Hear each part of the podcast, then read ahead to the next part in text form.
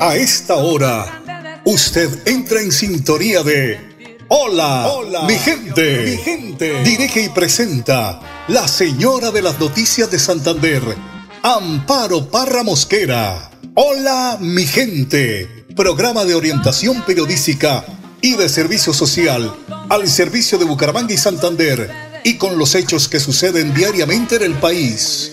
Hola, mi gente. De lunes a viernes de 10 y 30 a 10.55 de la mañana, para que usted esté bien informado. Amables oyentes, con ustedes, la señora de las noticias en Santander, Amparo, Amparo Mosquera. Ay, que cante mi gente, ahora que yo estoy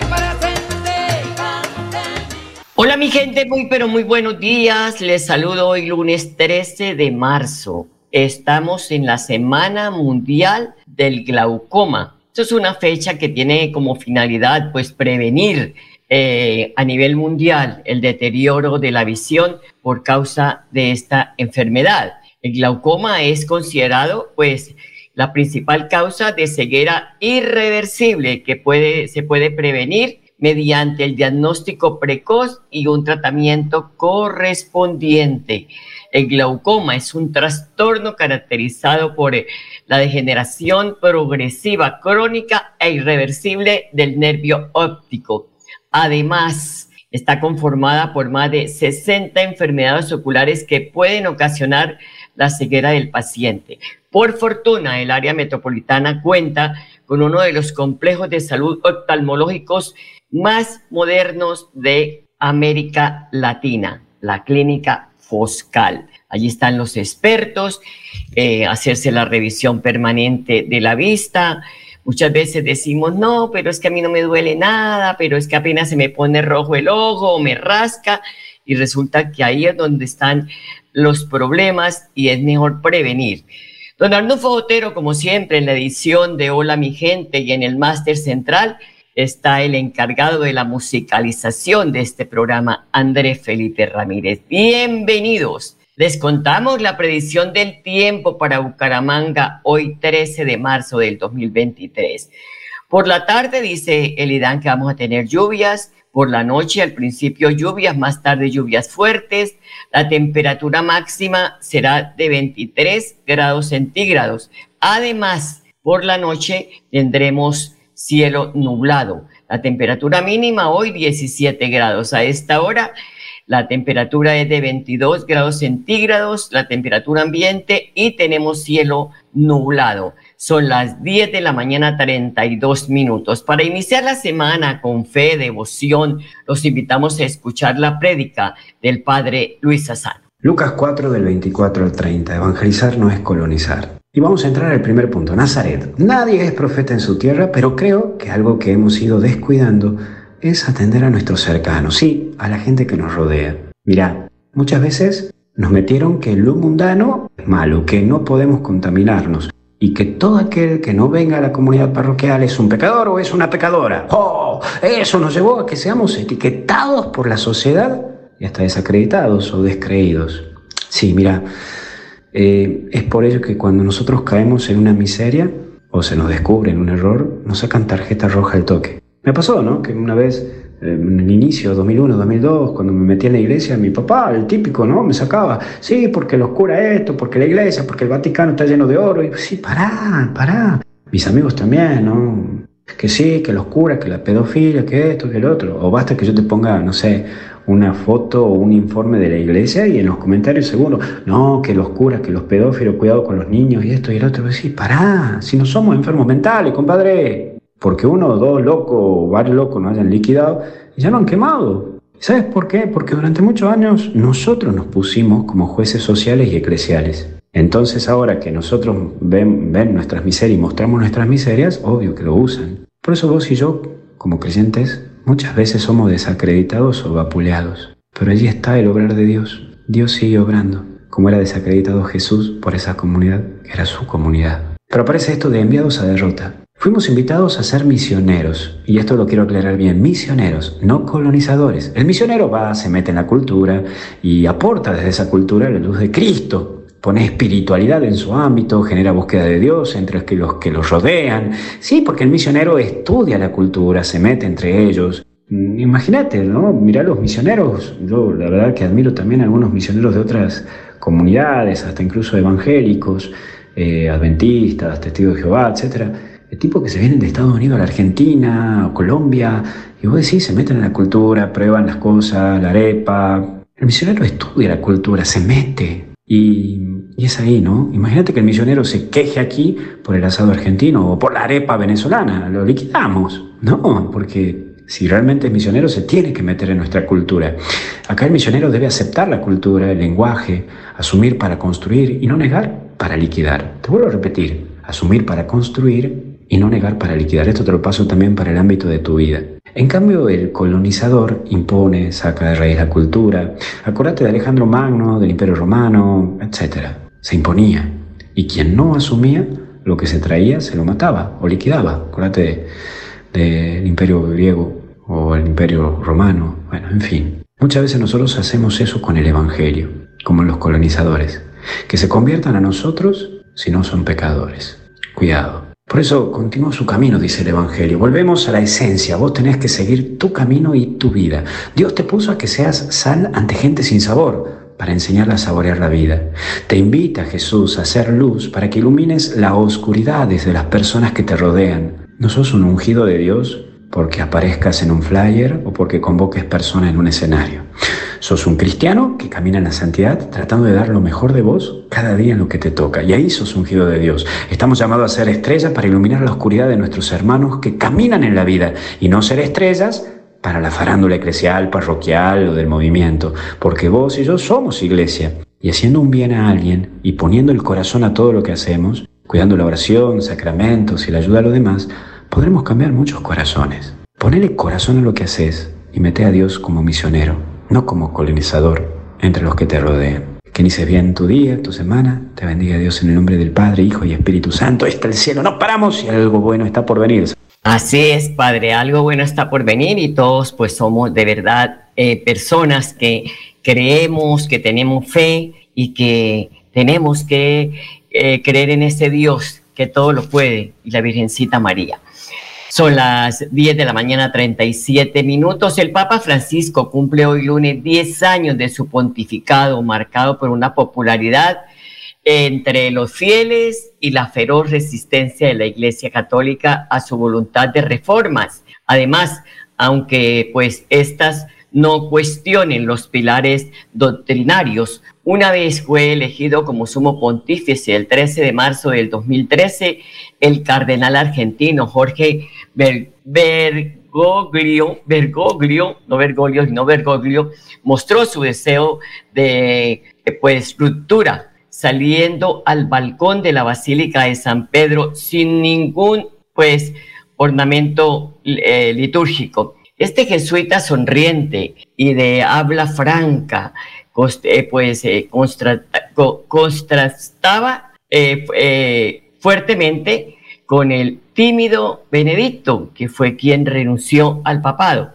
que había renunciado pues a su cargo y tenía probablemente ya en mente su programa, la reforma de la curia, el gobierno de la Santa Sede, corroída por la inherencia, por el eh, saneamiento de las dudosas finanzas del Vaticano. Recordemos que todo se volvió un escándalo él es arzobispo de Buenos Aires, que nunca hizo carrera en los pasillos de, Roma, quería pastores con olor a oveja para devolver dinamismo a una iglesia cada vez menos presente y desbordada en muchas partes por la vitalidad de los cultos evangélicos. Hoy se cumplen 10 años de su elección y la próxima semana ya se cumplen 10 años ya de su pontificado.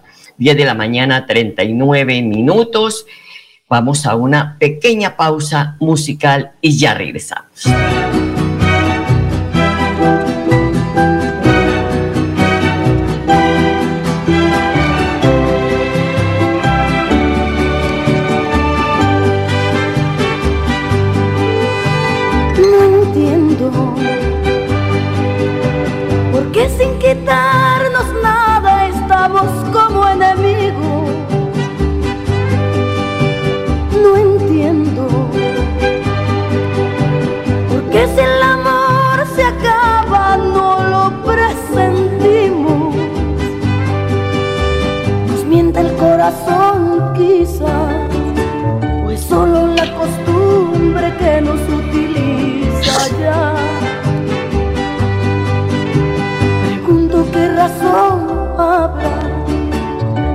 Que nuestro amor se hunde en esta adversidad. 10 de la mañana, 40 minutos. Me acuerdo de una gran amiga, Mandita. Ella ya falleció por un cáncer. Eh, le dedicaba esto al esposo porque duraba hasta un mes, dos meses que no le hablaba, que no la determinaba en su propia casa.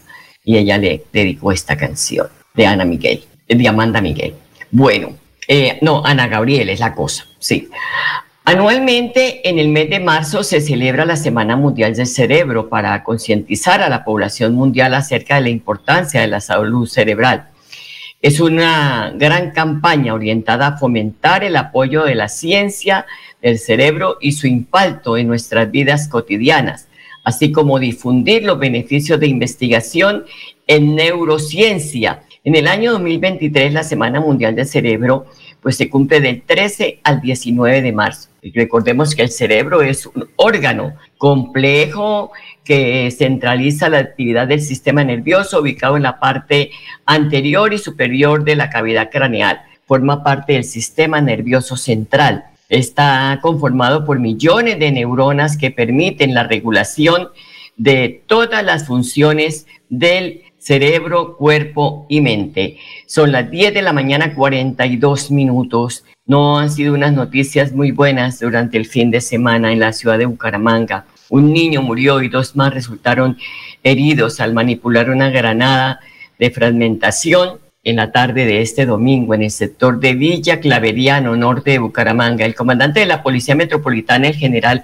José James Roa, en declaraciones entregadas la noche anterior manifestó que los hechos son motivo de investigación. Dios y patrón, muy buenas noches. Eh, la Policía Metropolitana de Bucaramanga lamenta profundamente el evento que se registró hacia las 4.50 de la tarde del día de hoy, donde lamentablemente en una explosión resultan al interior de una vivienda tres niños afectados. En este momento los niños fueron trasladados al hospital universitario y por parte del CTI se adelanta un proceso investigativo información que haremos a conocer a ustedes de los resultados más adelante. Bueno, inicialmente eh, los vecinos fueron las personas que eh, ingresaron al lugar, eh, evacuaron los tres niños, inmediatamente procedieron a llevarlos a el centro hospitalario más cercano. Hipótesis o versiones, pues básicamente las dará a entender el CTI, para eso en este momento está recopilando toda la información pertinente. Y según el cuerpo de bomberos de la ciudad, al parecer la explosión se debió a la manipulación de una granada de fragmentación. Son las 10 de la mañana, 43 minutos. Una persona muerta dejó en Bucaramanga un intento de atraco a mano armada en el deprimido del mesón del de Neomundo perdón, según el mayor Edwin López de la Policía Metropolitana, la oportuna acción de una patrulla que transitaba por el lugar emprendió la persecución de los homicidas durante la captura de uno de ellos, que resultó ser un ciudadano venezolano. 10 de la mañana, 44 minutos. Bueno, parece que no lo tenemos.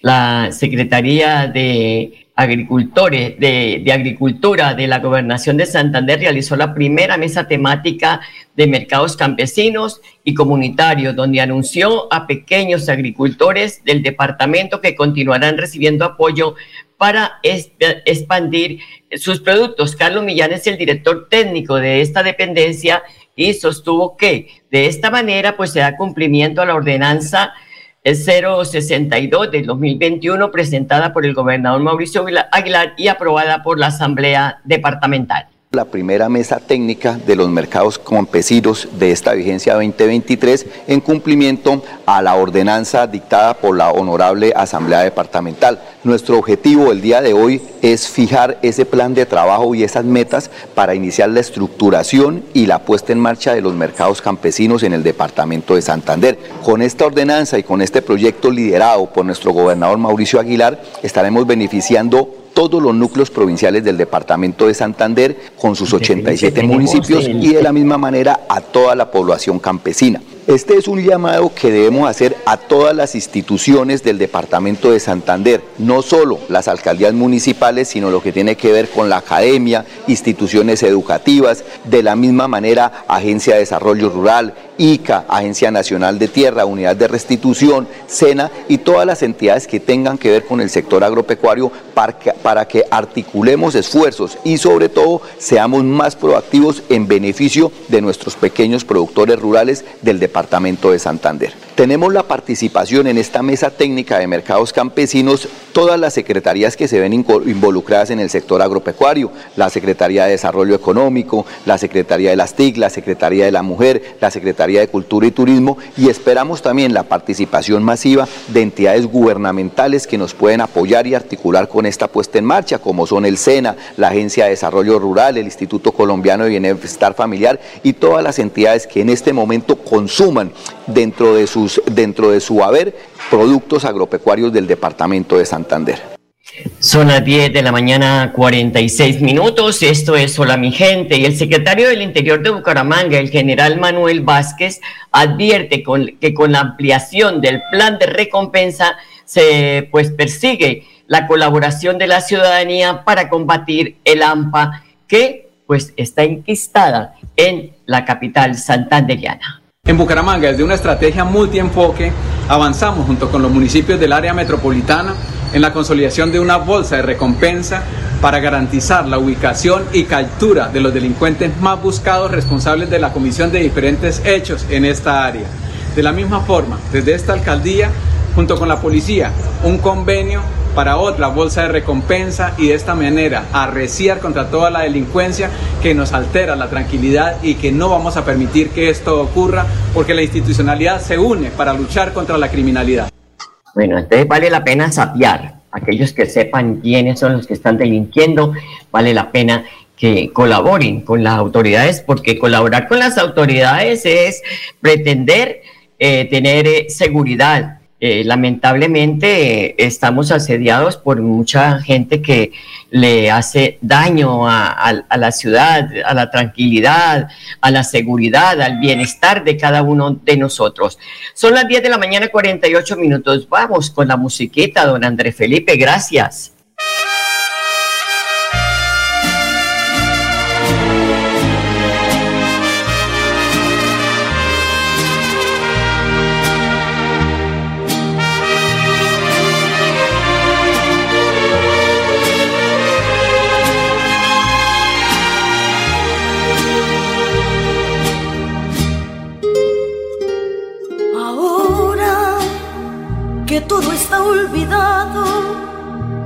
Puedo ya contar de aquel amor tan grande que sentí.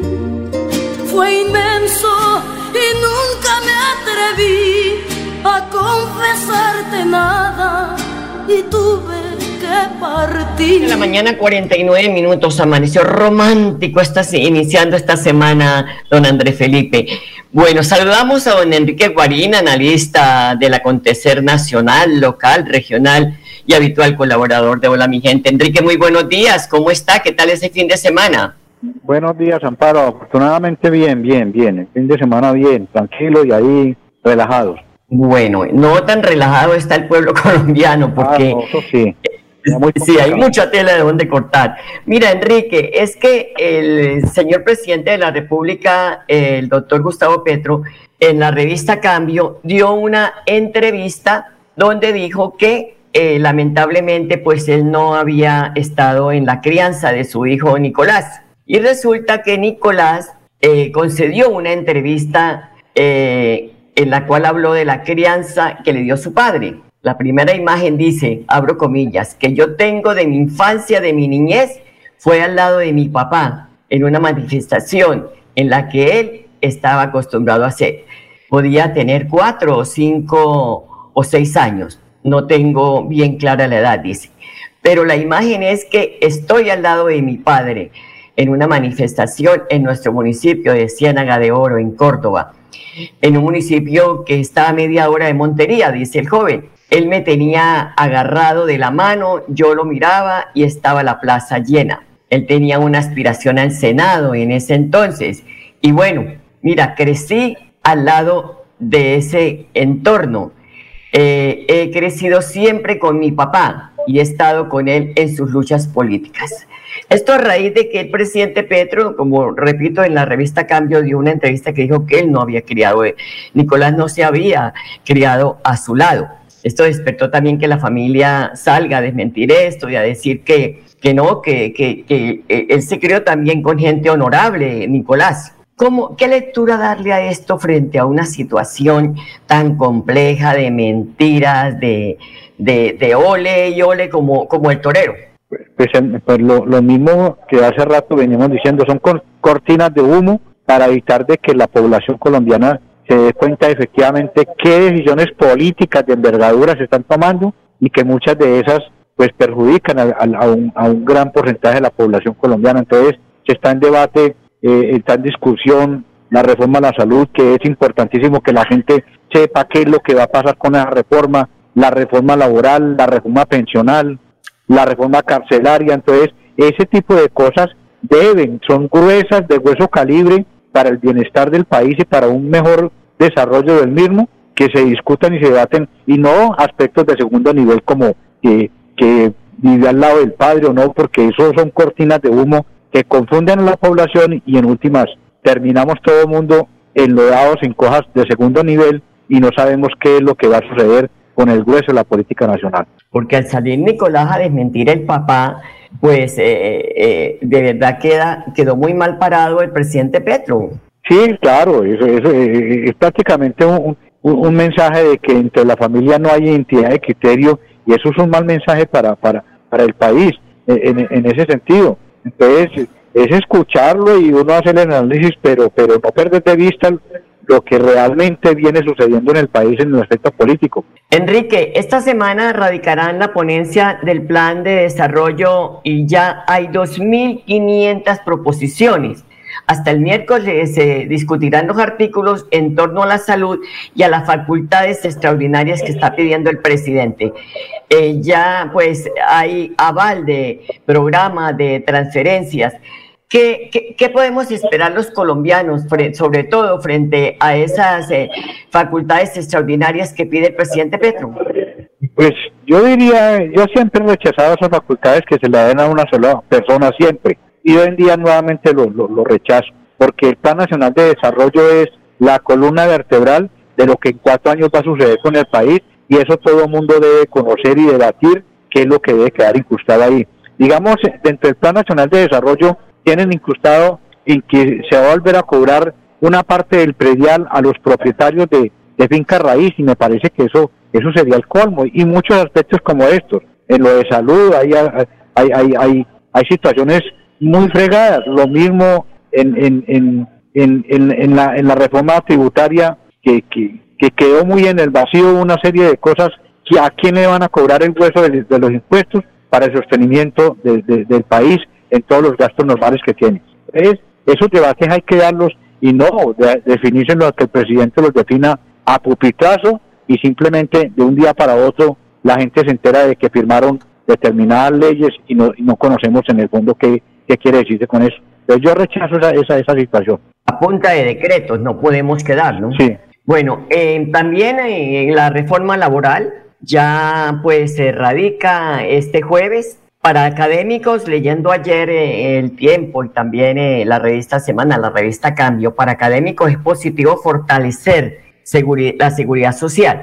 Sin embargo, aseguran que la estabilidad laboral aumentaría la informalidad con todos los requeñeques que tiene la reforma laboral y la pensional. Es muchas reformas, muchas reformas. Sí, sí, hay una cantidad de reformas en ese sentido. Yo insisto en lo siguiente, o sea, esas reformas pueden ser viables, pero el gobierno también debe de garantizarle a la pequeña, a la grande, a la pequeña y mediana industria de todo el aparato productivo de que tenga, eh, tenga, tenga garantías para fortalecerse y darle desarrollo a las diferentes empresas internamente para que no van a tener problemas de ingresos y en últimas el objetivo de una reforma laboral de mejorar los ingresos de los trabajadores se convierta en lo contrario y se crezca la informalidad más en el país. Pues el gobierno también tiene que comprometerse a crearle garantías al aparato productivo, a las pequeñas, medianas y grandes empresas para que se fortalezcan y tengan ventas en el país y mejorar la capacidad de compra de cada colombiano, porque la capacidad de compra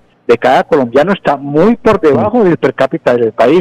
Pues hay que mejorar sustancialmente eso para que esa reforma no se quede, no, no se quede eh, eh, en, en el camino y en última perjudique más a la gente que está trabajando directamente con las grandes empresas.